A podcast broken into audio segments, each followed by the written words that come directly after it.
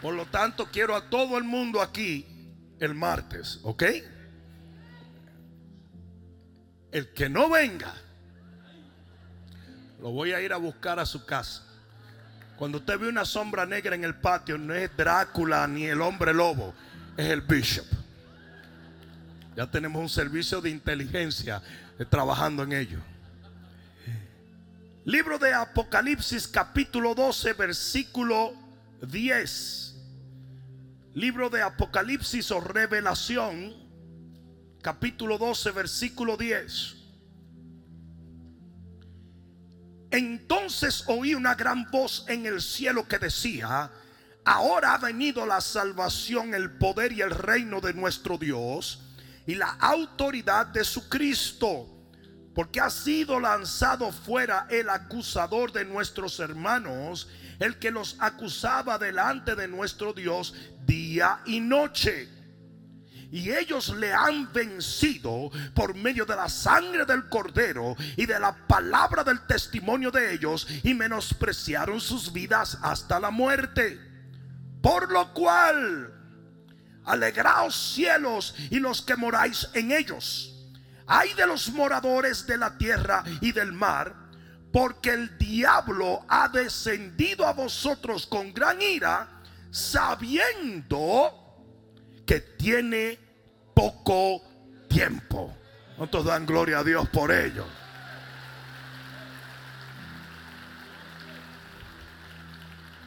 Si es interesante que hasta el diablo sabe discernir los tiempos y hay cristianos que no. Hay cristianos que no creen que estamos viviendo los postreros días y el diablo lo entiende. O sea que el cristiano que no se está dando cuenta que estamos al final de esta dispensación está peor que el diablo. Porque hasta el diablo lo sabe. Pon la mano en tu corazón y dile, Padre, revela a mi corazón las cosas pertinentes al final de esta dispensación. Amén. Ahora dale un fuerte aplauso al Señor.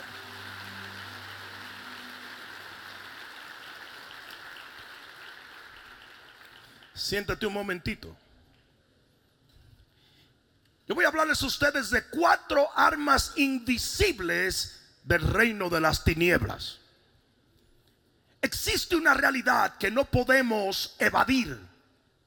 Existe algo que no podemos obviar. Y es que a medida que se acerca el final de los tiempos, las tinieblas van aumentando en ira.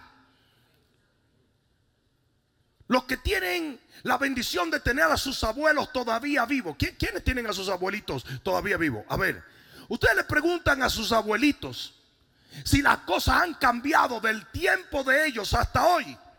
Y ellos van a abrir la boca y los ojos y van a decir absolutamente. Luego pregúntele si han cambiado de bien para mal o de mal para bien. Y te vas a dar cuenta que el nivel de opresión diabólica ha aumentado significantemente. ¿Sabes por qué? Porque el diablo sabe que le queda poco tiempo. Parece que no me escucharon. Parece que no me escucharon. Y el diablo está haciendo estragos por donde quiera que va. En Mateo capítulo 25 dice que las cinco vírgenes que esperaban al Señor partieron con el Señor a la medianoche. La medianoche es el momento más oscuro de la noche. Isaías 60 dice que las tinieblas van a cubrir toda la tierra en los postreros días. Jesús dijo, será como los días de Noé, serán como los días de Sodoma y Gomorra. Y ambos comparaciones nos habla de que la tierra entera estaba llena de violencia y llena de pecado. ¿Cuántos pueden decir amén? Pero aquí es donde viene los heavy duty, funky, Robbie Wow. En medio de esa tiniebla, en medio de esa opresión, hay un pueblo que va a brillar. Hay un pueblo que va a ser lleno de la gloria del Señor. Yo no sé a quién fue que yo vine a hablarle hoy. sobre nosotros amanecerá Jehová y sobre nosotros será vista su gloria. Viene un derramamiento de la gloria del Señor que va a dividir dos pueblos. Los que caminan bajo el efecto de las tinieblas y los que caminan bajo el efecto de la... Ah, ¿Hay alguno de esos aquí? Pero para que tú puedas caminar bajo el efecto de la luz, usted tiene que ser un vencedor. Apocalipsis 12:11 dice, y ellos le han vencido. Usted tiene que vencer las tinieblas, usted tiene que vencer al enemigo. No, no, no, no para que no ataque el mundo, sino para que no pueda contigo para que no pueda con tu familia, para que no pueda con tus hijos, con tu matrimonio, con tu célula, con tu iglesia, con tu ciudad. Romanos 12, 21 dice, no seas vencido por el mal, sino con el bien vence el mal. Hay algo en nosotros que puede vencer el mal. Y eso es lo que se necesita en los postreros días para ser una iglesia triunfante. Lo he dicho una y otra vez. El Señor no viene a buscar una iglesia débil. El Señor no viene a buscar una iglesia triste. El Señor no viene a buscar una iglesia desesperada. Él viene a buscar una novia sin mancha y sin arruga. Poderosa, ungida, llena de amor, llena de poder.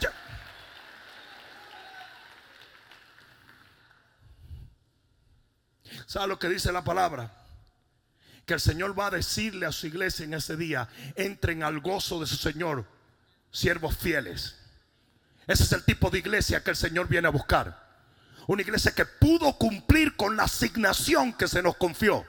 Una iglesia que triunfó por encima de todas las tinieblas que vinieron en nuestra contra. ¿Alguien está entendiendo?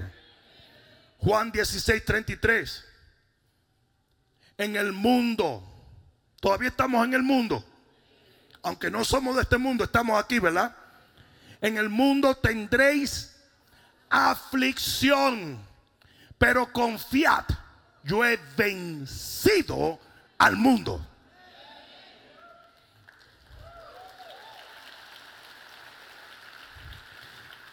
Segunda de Pedro 2:20.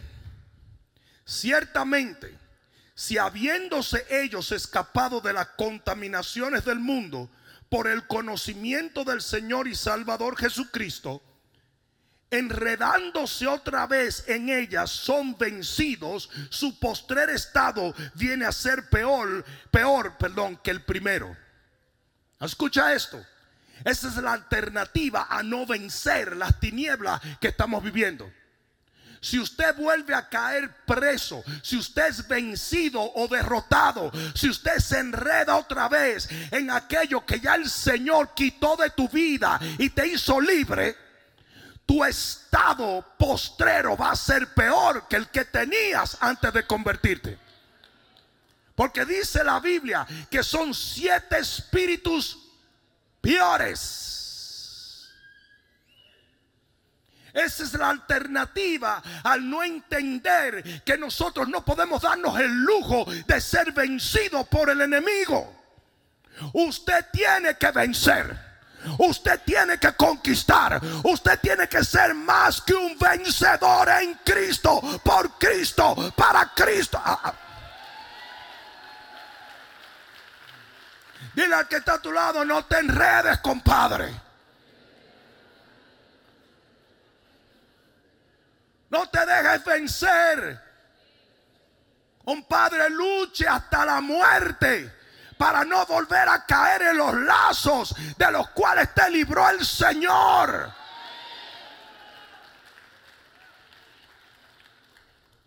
Míralo al que está la otra vez. Es a ti que te estoy hablando, dile.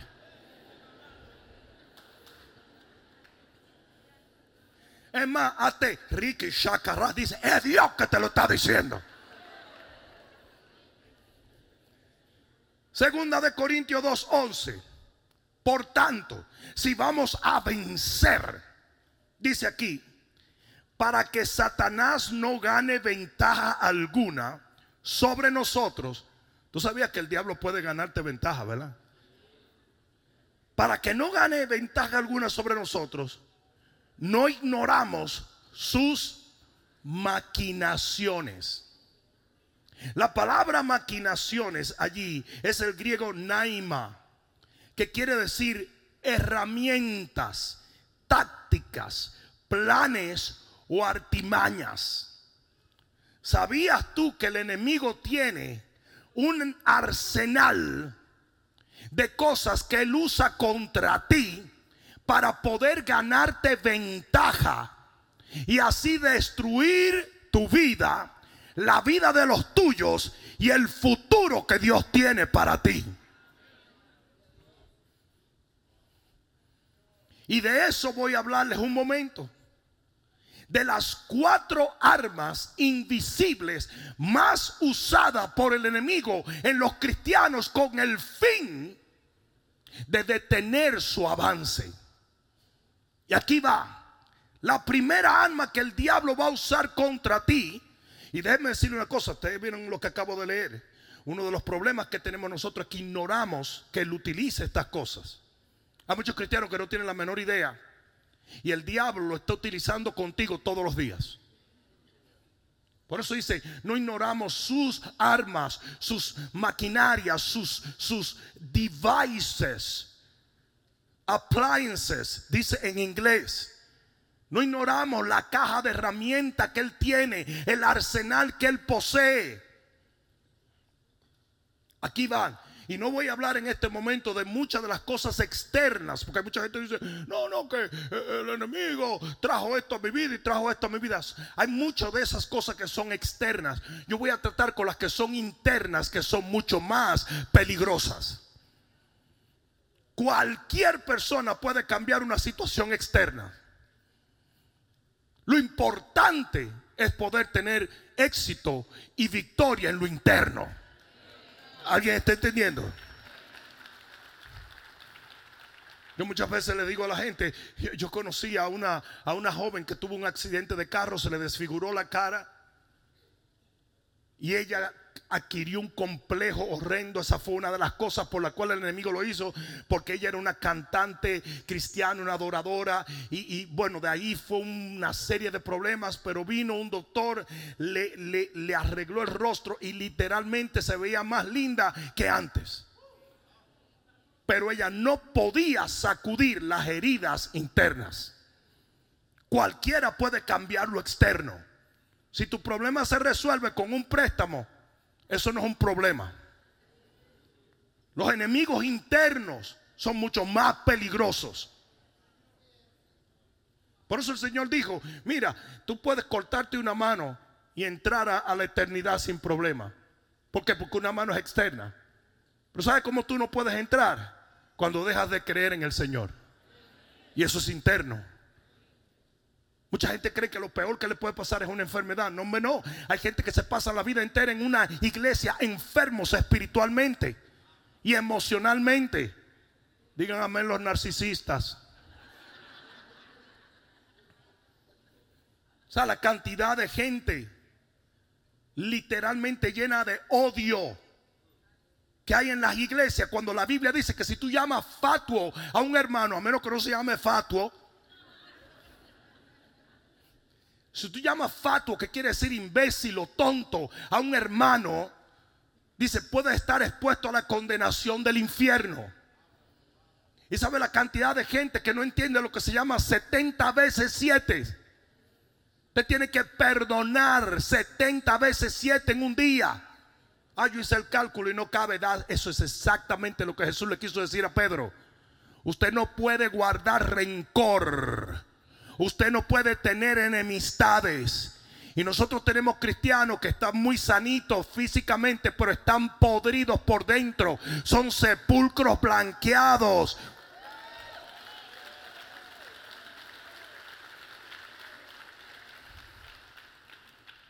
Se pueden arreglar muy lindo para el domingo. Caminan como cristianos, huelen como cristianos se sientan como cristianos, alaban como cristianos. están endemoniados.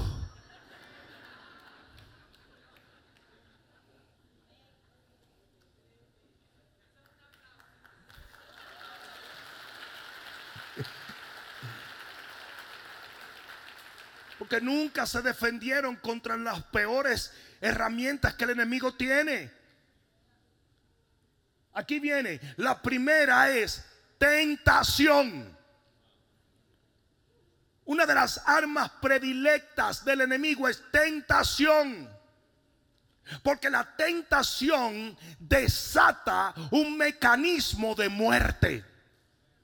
Mira lo que dice el libro de Santiago, capítulo capítulo 1 y versículo 14, libro de Santiago, capítulo 1 y versículo 14. Rapidito, vete allá.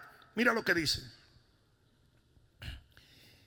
Sino que cada uno es tentado cuando de su propia conscupiscencia, oyeron, usted tiene conscupiscencia. ¿Y qué es conscupiscencia?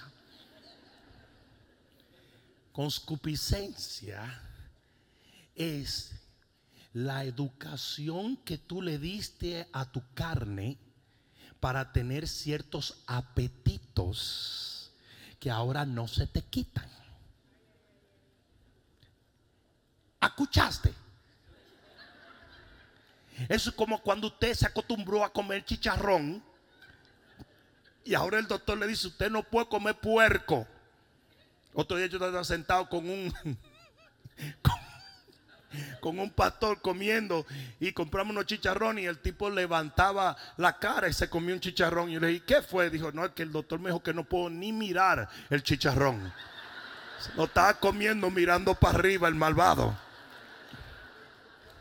No puedo ni mirarlo el chicharrón. Te va a morir gordo apestoso. Pero mira esto. Dice aquí, cuando alguno esté, ah, perdón, versículo 14, sino que cada uno es tentado cuando su propia conscupiscencia es atraído y seducido. Entonces la conscupiscencia, después que ha concebido, da a luz el pecado y el pecado siendo consumado, que es el propósito de la tentación, trae la muerte. Ya Dios dijo que todo pecado trae muerte. Pues mira lo que el diablo hace. El diablo te seduce. ¿Y qué es una seducción? Una seducción es guiarte por chulería. Eso es seducción. Ustedes nunca van a ver un hombre seduciendo a una mujer, ¿verdad? Eh, a la mala, vera, loca vieja, ven acá. No. El hombre viene le dice, hey, ¿qué perfume tienes? Oh, ¿te dolió? ¿El qué? Cuando caíste del cielo pensé que eras un ángel.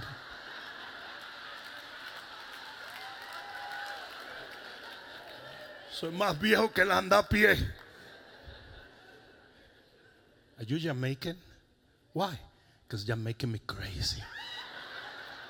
Qué línea más barata, ¿verdad? Qué línea más barata. No te cansas. ¿De qué? De caminar todo el día por mi mente.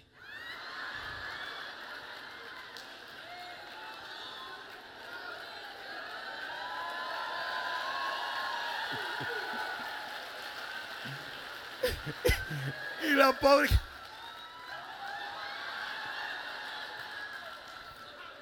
Me sube la bilirrubina. ¡Ay! So, la tentación es algo que se efectúa mediante seducción. Y la seducción que el diablo utiliza es, ¿cómo se dice? Custom feed. Es a la medida de tu vida. Por ejemplo, a mí el enemigo no me va a tratar de tentar con alcohol. Porque yo nunca bebí, siempre me hallé la cosa más estúpida, el alcohol. Eso no sirve para nada. Y nunca, nunca lo entendí. Nunca lo entendí. Todos primos míos hablando disparate a las 9 de la mañana y ninguna mujer quería que se le acercaran. Y él, eh, eh, eh, todo esto puede ser tuyo. Y yo, mira, perfumadito, elegante todavía. Todos los primos míos hablando basura. Y todas las muchachas donde me... ¡ah! ¿Por qué? Yo nunca le hallé eso. Pues a mí el diablo nunca me va... Yo nunca me va, a tentar con alcohol. Nunca. Ni con droga tampoco. Checho, yo no bebo ni Tilenol porque a mí me da cuerda de que anda medio así, como medio. ¿Qué, ¿Qué, es eso? Como el nieto que estaba en droga y vino donde la abuela y le dijo: Abuela, unas pastillas que yo tenía ahí en tu mesita de noche, ¿tú lo has visto? No, pero tú has visto los dragones que están volando por la sala.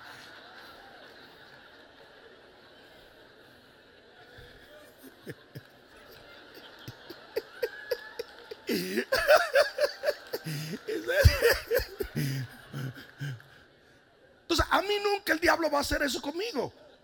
Porque yo no tengo esa debilidad en mi vida. Pero hay algunos que yo estoy mirando que oler marihuana es difícil para ellos. Tú lo ves que dicen, perdóname Señor, perdóname. Yo, estaba en Ámsterdam, en, en la ciudad de Ámsterdam, en Holanda, predicando y salimos a pasear con los pastores. Yo nunca había fumado marihuana hasta ese día. No hay un rincón, como es legal la marihuana, no hay un rincón que no hieda a marihuana.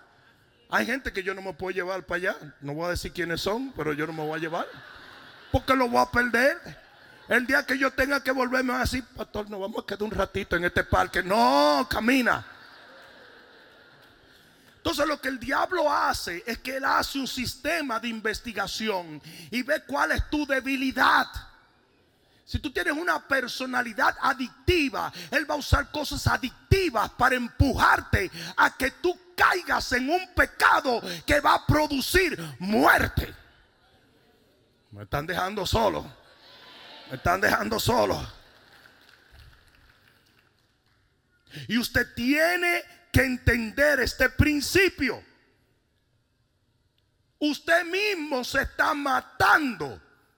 Usted mismo está destruyendo su bendición con la acción que la seducción del enemigo te trajo mediante la tentación, todo con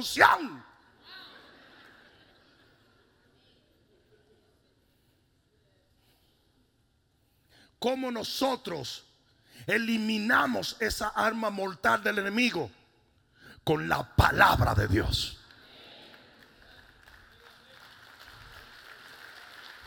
Pero miren, miren cuál es el, mal entendimiento de esto. La gente cree que le voy a tirar un versículo bíblico al diablo y va a salir corriendo. El diablo se sabe la Biblia. No es así que eso funciona es si la palabra de Dios está en tu corazón y te controla. Usted no va a ser, usted no va a fluir con lo que el enemigo le está proponiendo porque es en contra de la palabra de Dios. Jesús en el capítulo 4 del libro de Marcos fue tentado por el diablo. Y cada vez que el diablo lo estaba seduciendo a hacer algo, él se volteaba y decía, escrito está. Y como yo vivo por la palabra, tú no me vas a hacer moverme en contra de la palabra. Si la gente no lo entiende, si usted no vive por la palabra, la palabra no tiene efecto en usted. Si usted no es un hacedor de la palabra, usted nunca va a derrotar la tentación. ¿Alguien está entendiendo eso, verdad? Cuando usted se puede parar delante del mismo infierno, usted está sintiendo robar y el enemigo está ahí porque usted era un ladronazo antes. No miren a los lados. ¿Por qué tienen que mirar a los lados ahora? Y usted siente esa seducción. Y, ahí está el dinero y la oportunidad. Y de repente el enemigo te dice, dale papa. Porque la seducción es una promesa de bienestar falsa. Es lo que todo hombre le propone a una mujer para llevarla al adulterio. ¿Mm? Es una promesa de felicidad, es una promesa de bienestar. Y usted tiene el dinero allí, usted es un ladrón y el enemigo viene y le dice, hazlo, nadie se va a dar cuenta. Vas a poder comprar ese carro, vas a poder hacer ese viaje, hasta tu esposa va a estar feliz porque la vas a llevar a Dubai sin su mai. Yo dije eso. Bueno, son cosas. Y, y dale, hazlo. Y de repente tú haces así y dices, no, porque yo vivo por la palabra y lámpara a mis pies es la palabra del Señor. Yo no doy un paso en la oscuridad porque la luz de mis pasos es la palabra. Satanás escrito está, no robarás, vete de mi vida y usted lo reprende y él sale corriendo y él es derrotado.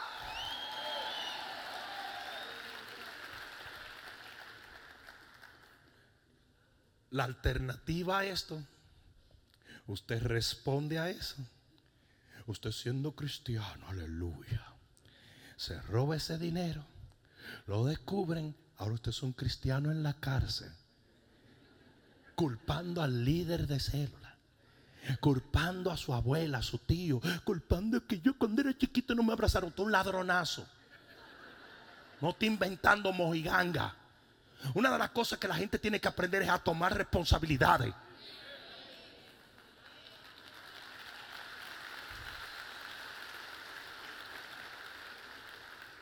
Usted cometió el acto. If you don't want to do the time, don't do the crime. Tú no quiere ir a la cárcel, no cometa la felonía. La tentación es algo que te autoderrota porque el enemigo la provoca, pero la muerte la cosechas tú. El choco muchos cristianos es que nunca buscan a sus líderes cuando están siendo tentados. Yo tuve que aconsejar a un hombre que perdió su matrimonio por estar vagamundeando como un perro faldero. Y el tipo me decía, con su show,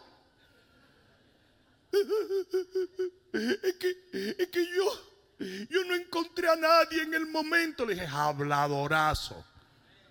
Cuando usted se fue a ver a Josefina, que ni tan fina era, usted no llamó a nadie.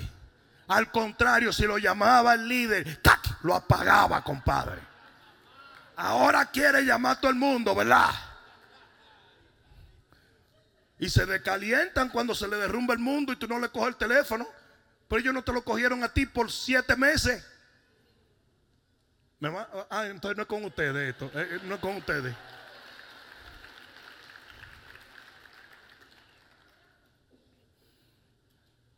La segunda arma del enemigo es opresión.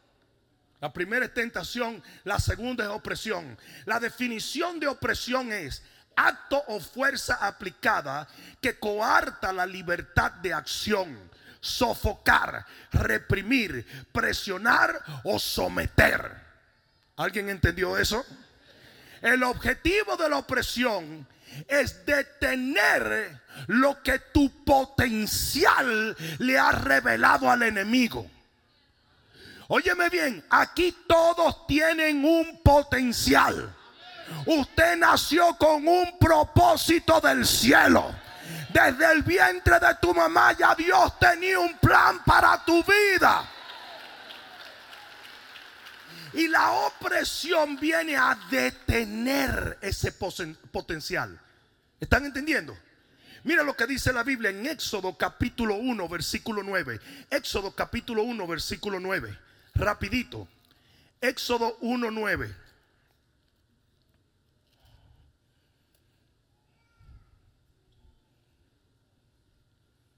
Te mandaron a esa gente ahí. Yo sé que tú eres obediente. Pero yo me voy a echar media hora más aquí.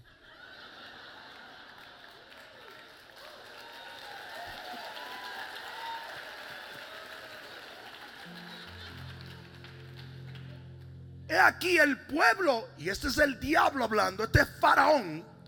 He aquí el pueblo de los hijos de Israel es mayor y más fuerte que nosotros. Ahora pues seamos sabios para con él, para que no se multiplique. Todavía no se habían multiplicado, pero están diciendo se puede multiplicar. Todavía tú no has hecho esos dos millones de dólares, pero lo puedes hacer. Todavía tú no has levantado ese ministerio, pero lo puedes levantar. Todavía tú no has llegado a ese sueño, pero vas a llegar.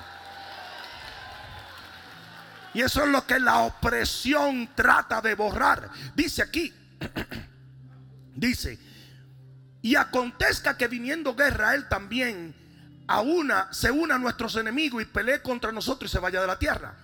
Entonces pusieron sobre ellos comisarios de tributo que los molestasen con sus cargas y edificaron para Faraón las ciudades de almacenaje Pitón y Ramsés. Pero cuanto más los oprimían, o sea que esto es opresión, más ellos se multiplicaban. Entonces mire cómo es el asunto.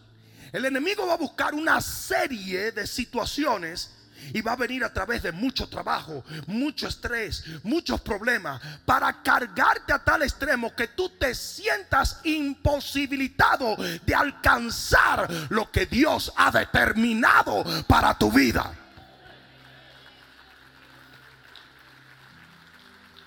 Lo que ellos hicieron fue que los cargaron de muchas cosas, de muchos problemas. La opresión puede ser una enfermedad que te coarte de alcanzar, de correr en lo que tú sabes que Dios quiere que corras. La opresión puede ser una situación laboral o una situación emocional o una situación económica. Lo que sea que te está robando la habilidad de correr en lo que Dios ha determinado es una opresión. Pero aquí es donde vienen los heavy duty funky Robbie Wow.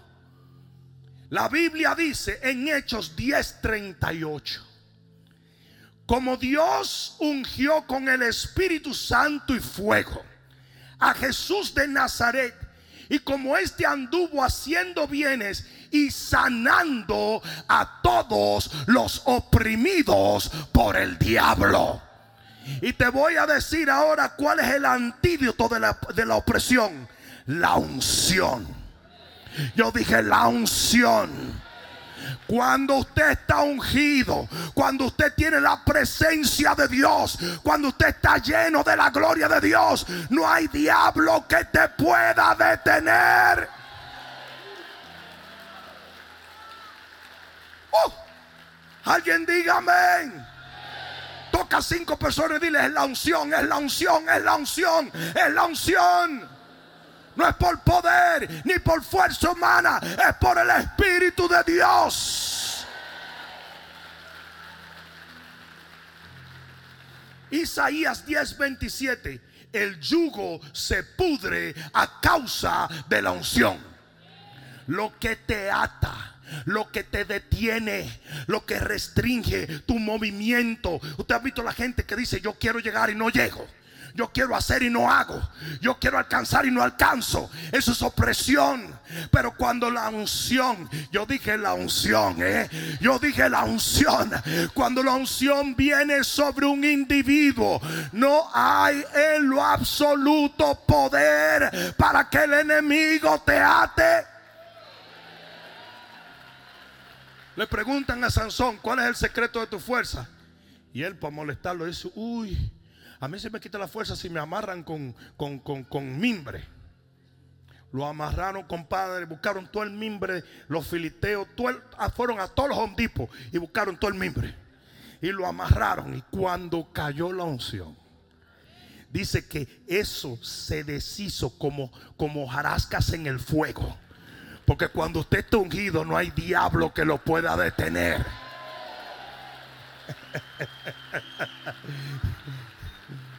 Usted sabe la cantidad de brujería y babosadas que nos tratan de hacer a nosotros los ministros.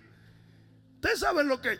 a mí me encanta la cantidad de brujos que terminan dejando la brujería por la gran cantidad de brujería que le tratan de hacer a uno y no le funciona.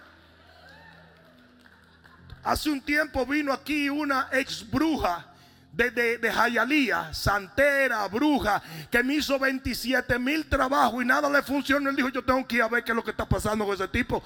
Y en el servicio recibió un toque de Dios, se convirtió, dejó la brujería.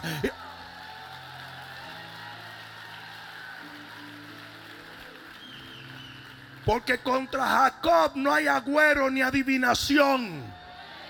El que habita al abrigo del Altísimo mora bajo la sombra del Omnipotente. Por eso es que cuando tú estás oprimido, hay un secretico, te lo doy. ¿Te lo doy sí o no? Isaías 58, 6. No es más bien el ayuno que yo escogí, desatar las ligaduras de impiedad, soltar las cargas de opresión y dejar ir libres a los quebrantados y que rompáis todo yugo. Acuérdense que el yugo se rompe a causa de qué? De. Cuando usted sienta opresión, usted tiene que comenzar a ayunar y a orar. Porque allí dice que un ayuno en la presencia de Dios suelta las cargas de opresión. Ah, será mejor que alguien diga amén a esto. ¿Por qué hay tantos cristianos oprimidos? Porque no hay muchos cristianos que ayunan. Simple. En la Universidad Bíblica donde yo vengo, Christ for the Nations en Dallas, estaba el concepto de praying through praying through. Vamos a poner, tú llegabas a, una persona y decía, come on brother, ven acá. Ayuda a esta persona a pray through. Y tú agarrabas a esa gente y tú comenzabas a orar con esa persona y ayunar hasta que hubiera un rompimiento en su vida.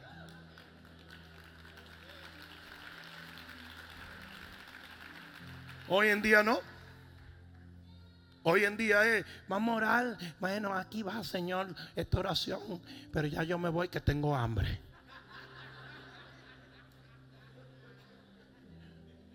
Si la Biblia dice que Daniel ayunó 21 días hasta que vino el rompimiento. Y dice que desde el primer día que él comenzó a ayunar, a orar y a, orar y ayunar, dice que desde el primer día fue enviado el ángel, pero hubo obstáculos espirituales. Y la razón por la cual hay mucha gente que no tiene rompimiento es porque rápido se detiene de clamar a Dios. Cuando usted ora y ayuna, el rompimiento va a llegar.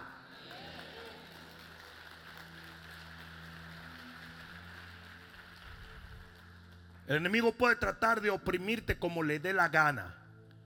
Pero cuando usted se dispone a usar la autoridad que Dios le ha dado bajo la unción del Espíritu, Él no puede hacer nada. Tercero, la tercera arma que usa el enemigo es temor. Y el problema que hay con el temor es que el temor elimina la fe. Y la fe es nuestra pero díganlo como que ustedes saben lo que estamos hablando. La fe es nuestra. Entonces mira, ¿por qué cada vez que se manifestaba una entidad del cielo decía, no temas, solo cree? Porque gramaticalmente lo opuesto al temor es la valentía. Pero espiritualmente lo opuesto al temor es la fe. No sé si me están entendiendo. Donde hay fe no hay temor. Y donde hay temor no hay fe. ¿Alguien está entendiendo eso? Entonces fíjense lo que sucede. El temor es fe invertida. ¿Me entendieron? Déjenme explicarle. Cuando usted tiene fe, usted le cree a Dios, usted cree las promesas de Dios y te obtiene de Dios lo que usted está esperando. Cuando usted tiene temor, usted le cree al diablo, le cree las amenazas que le está haciendo y usted obtiene lo que el diablo dijo que haría en su vida. Por eso es que Job dijo, lo que yo temía me ha sobrevenido.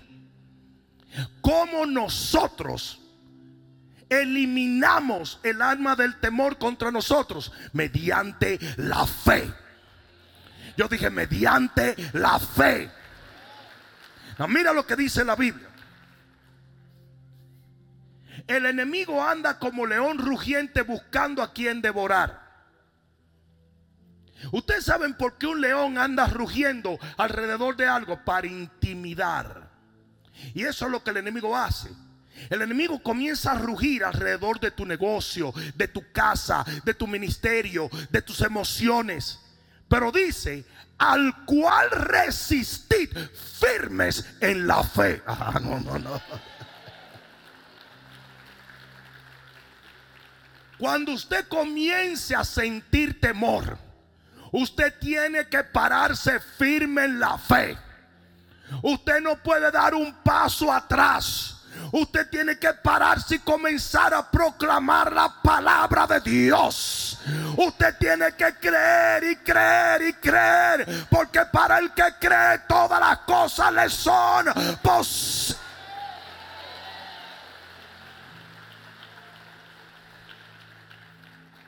¿Alguien entendió eso? Dice que la fe es un escudo que elimina todos los dardos de fuego del enemigo.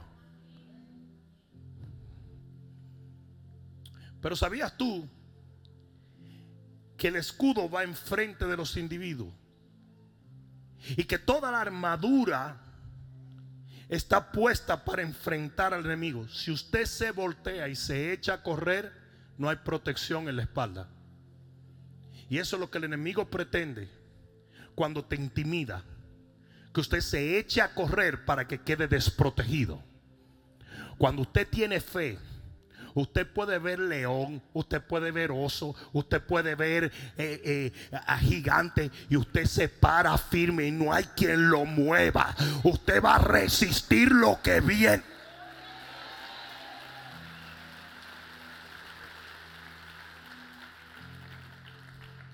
Amén. Firmes. Lo que el diablo quiere es que tú te eches a correr. Ah, eh, obviamente yo no, espero que ustedes nunca tengan que probar esto, porque yo mismo no quiero probarlo. Pero dice que si tú te encuentras con un oso y el oso viene para arriba de ti, que se pare firme. yo sé que esto está difícil. Yo lo sé que está difícil. Pero lo que pasa es que si tú te echas a correr, tú no tienes un chance. Él te va a alcanzar y te va a devorar. Ni te trepes en un árbol porque ellos se trepan también. ¿Mm? Tu único chance es pararte firme y abrir los brazos para que Él te vea como algo grande. ¿Mm? Y diga, uy, no sé si puedo vencer este animal que está ahí. A mí me tocó probar esto con un pitbull. Estoy hablando en serio, señores. Yo iba, yo iba caminando con mis eh, eh, audífonos, iba muy quitado de bulla. fever night, fever night. Para que gocen un chin. Pero mire, yo voy caminando tranquilo. Yo estaba tan sudado, era en verano, que sale un perro corriendo, un pitbull, y cuando me, cuando me hizo así, como que me resbalé del sudor que tenía. No logró agarrarme bien porque en ese momento yo iba haciendo esto. Y cuando yo lo veo, yo me parece Todavía está en terapia el people. Dice que está bebiendo Prozac y todo eso, que él no logra entender qué pasó, que qué moreno era ese. Ahora yo lo yo le voy a ser sincero a ustedes. Yo no me mandé a correr porque yo no tenía alternativa. Pero en ese momento yo me di cuenta que a veces es mejor pararse y confrontar que salir huyendo.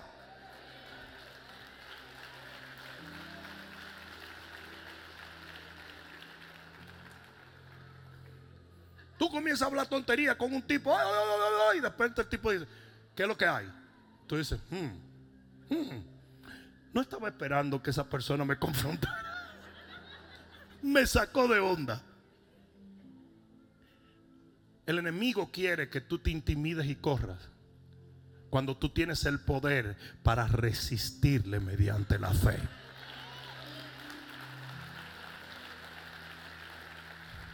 Y termino con esta cuarta arma invisible que el enemigo utiliza con los cristianos. Y la cuarta alma es condenación. Digan condenación. El texto que leímos al principio en Apocalipsis capítulo 12 dice que Satanás es el acusador. Y dice eh, eh, eh, el, el, diccionario griego que la palabra acusador es la palabra categarreo, que quiere decir acusación extrajudicial O sea, sin ninguna base en la ley. ¿Por qué el enemigo no puede usar una base contra el cristiano para acusarle? Porque tus pecados fueron echados al fondo de la mar. Y el que no conoció pecado, por nosotros fue hecho pecado para que nosotros fuésemos hechos la justicia de Dios en él. Alguien va a tener que dar un grito de gloria. En la cruz. Las actas y los decretos en tu contra fueron borrados. Tú necesitas entender eso. No hay warrants. No hay. Eh, eh, ¿Cómo se dice warrant? No hay orden de captura para ti. Esto no es cuestión de que de vez en cuando estoy en pecado. No, no, no, no, no. Si usted está en Cristo, usted es una nueva criatura. La justicia de Cristo ahora ha sido aplicada a ti. Y lo que el diablo te diga es mentira, es mentira, es mentira. Pero ¿sabe lo que pasa cuando tú caes en condenación? Que de repente tú dices, uy, entonces ya Dios no está feliz conmigo. Uh, uh, uh, entonces yo estoy solo. ¿Y sabes lo que pasa con una oveja sola? Se la come el lobo. Y eso es exactamente lo que el enemigo quiere. ¿Tú sabes cuando el enemigo se apareció a tentar a Jesús? Lo primero que le dijo, si tú eres hijo de Dios. En otras palabras, no estamos muy seguros y mira lo que le dijo. Agárrense de esto porque esto es importante. Dile al que está a tu lado, presta atención. Mira lo que dijo. Le dijo, tú eres hijo de Dios si haces esto. La agarraron. Le dijo, si tú eres hijo de Dios, convierte las piedras en pan. Y le dijo otras cosas. Eso es exactamente lo que el enemigo te dice a ti. Tú eres hijo de Dios si haces esto, esto y esto. Y eso no es verdad. Yo dije, eso no es verdad. Porque usted no es un hijo de Dios por lo que usted hace. Usted es un hijo de Dios por quien usted es.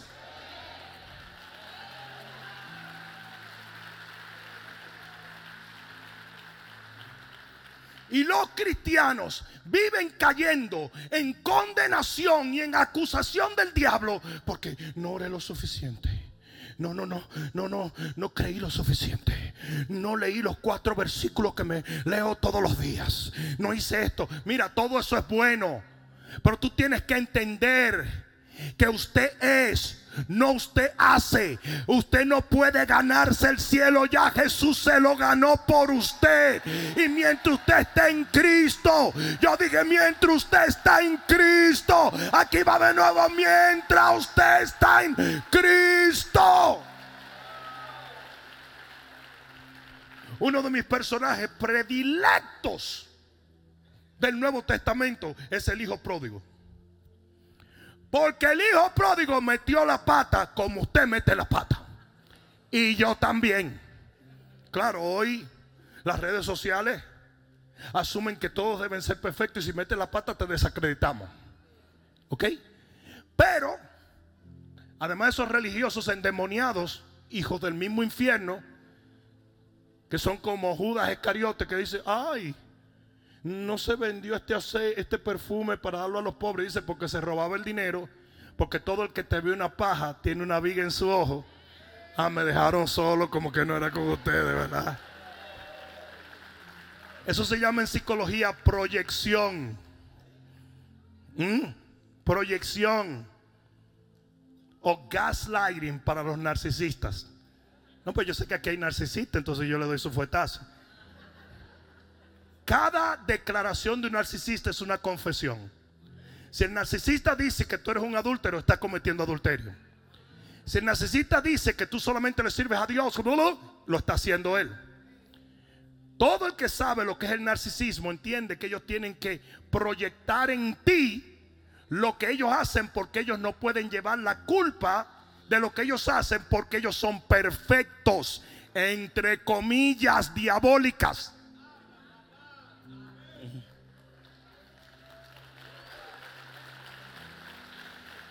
El hijo pródigo metió la pata, estaba en la posilga de los cerdos y dijo, en la casa de mi padre. O sea, estoy entollado, cometí errores, pero él sigue siendo mi padre, yo sigo siendo su hijo. Eso no lo puede borrar nada. ¿A quién fue que yo vine a hablarle hoy?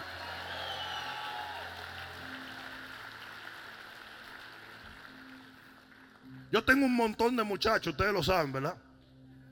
Bonitos y buena gente todos. Ustedes se creen que esos tipos eran angelitos. No, tú no puedes criar muchachos latinos que sean angelitos. Si el niño Gerber hubiese sido dominicano, hubiera salido.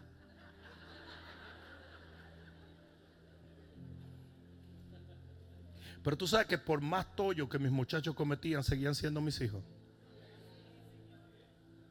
Por más errores que ellos cometían, seguían siendo mis hijos. Un día se portaban bien, otro día se portaban mal, pero seguían siendo mis hijos. ¿Por qué? Porque ellos son mis hijos no por lo que hacen, sino por lo que son. Por eso es que tú no tienes salvación. Tú eres salvo.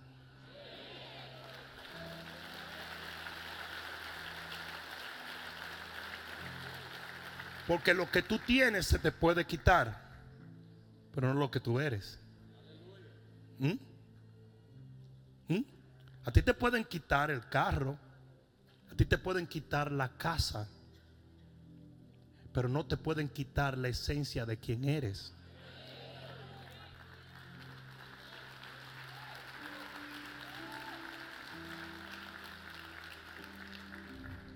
Esta noche usted se va a acostar siendo un hijo de Dios. Y va a dormir en la noche siendo un hijo de Dios. Y va a amanecer siendo un hijo de Dios. Independientemente de cómo te vaya en el trabajo, usted seguirá siendo un hijo de Dios.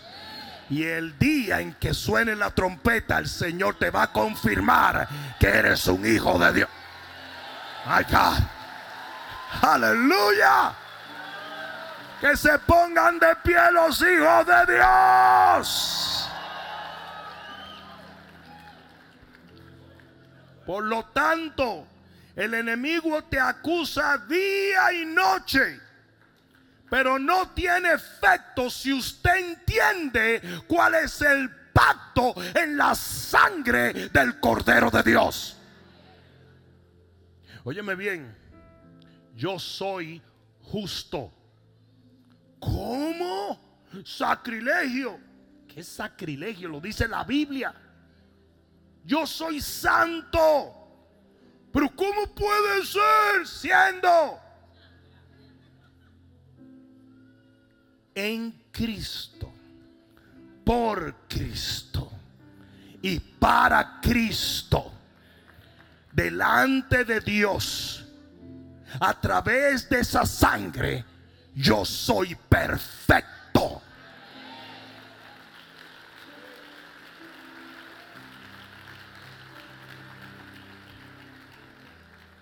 Agárrense de esto.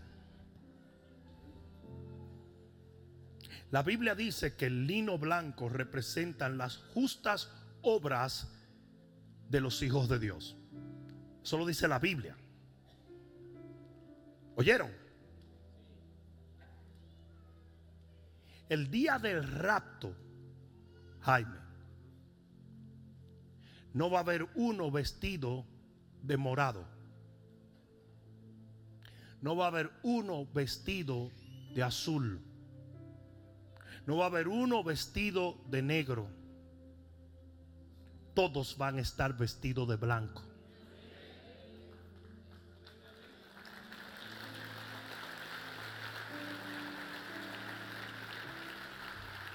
¿Quién nos viste el día del rato? El Señor. Dice que a la novia se le ha concedido vestirse de lino fino, blanco y resplandeciente. Wait a minute. Pero que yo he cometido errores. Pero que yo he tenido tropiezos. Lo que pasa es que tú no has entendido que ese vestido es adjudicado por el Señor en la justicia que Él te entregó mediante el nuevo nacimiento.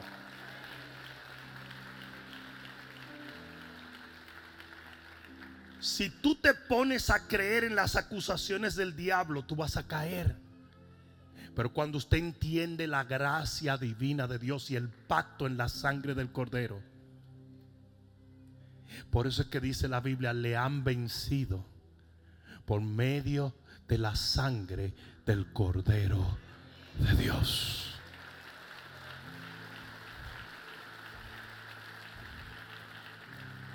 Voy a terminar leyendo esto, el libro de Lucas capítulo 11 y versículo 21. Lucas 11, a ver si es el 21.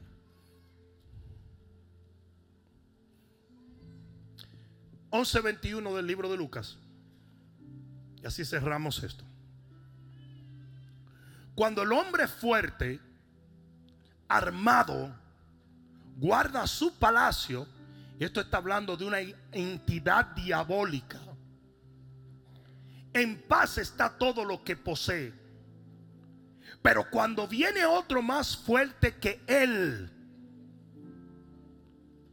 y le vence,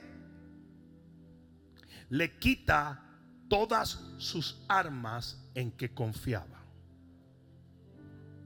Escucha esto. Cuando usted entiende el pacto en la sangre del cordero y usted camina mediante la fe que la palabra revela, no hay arma forjada contra ti que pueda prosperar.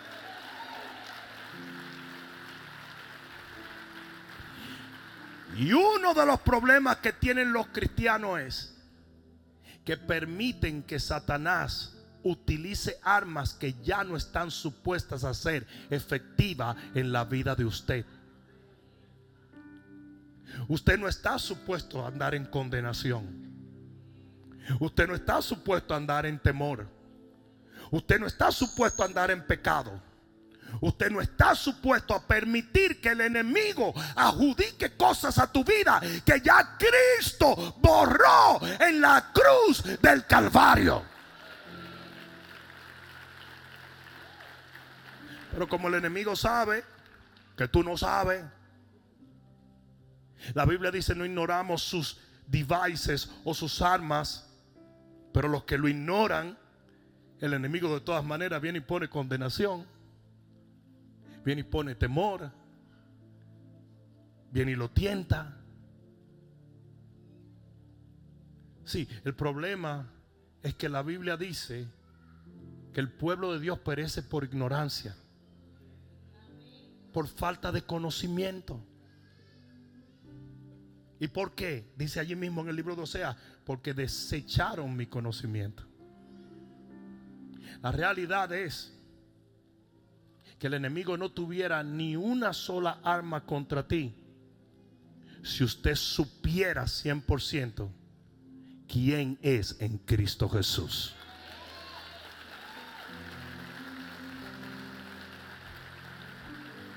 Cuando usted camina bajo la unción, cuando usted ora y busca de Dios, cuando usted continúa creciendo en Él, el diablo se va quedando sin nada que hacer. Y llega el momento donde nada de lo que Él hace contra ti, contra tu familia, contra tu cuerpo, contra tu vida, funciona. ¿A quién yo vine a hablarle hoy?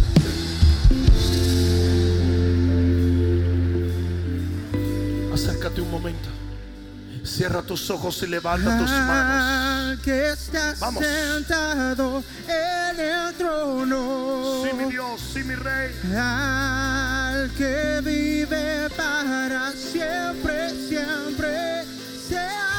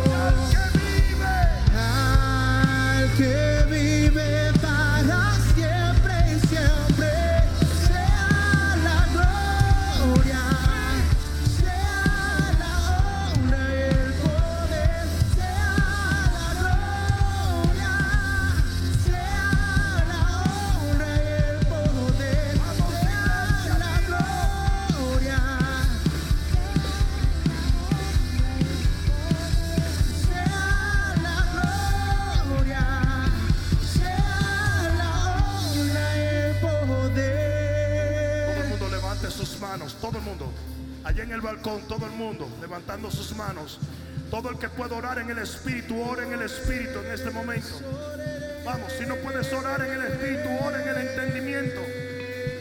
En el nombre de Jesús. En el nombre de Jesús.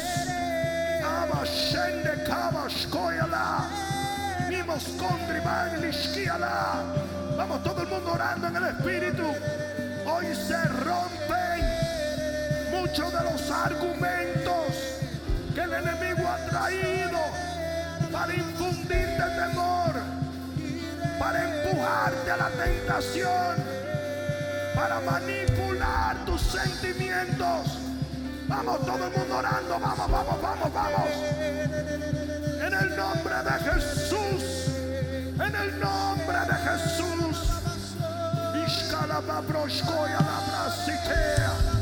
En el nombre de Jesús, vamos iglesia.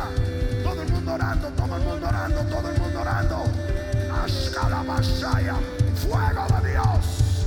Desciende ahora.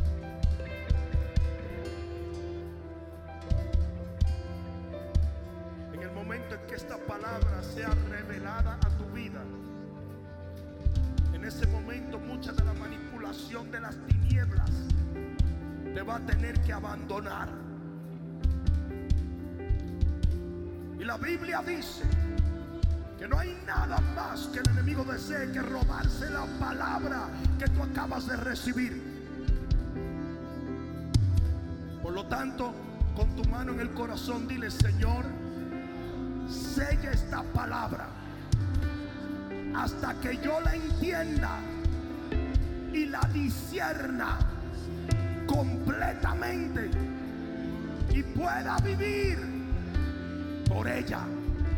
En el nombre de Jesús, en este día, yo le declaro la guerra a toda entidad que quiere alejarme de Jesús de Nazaret.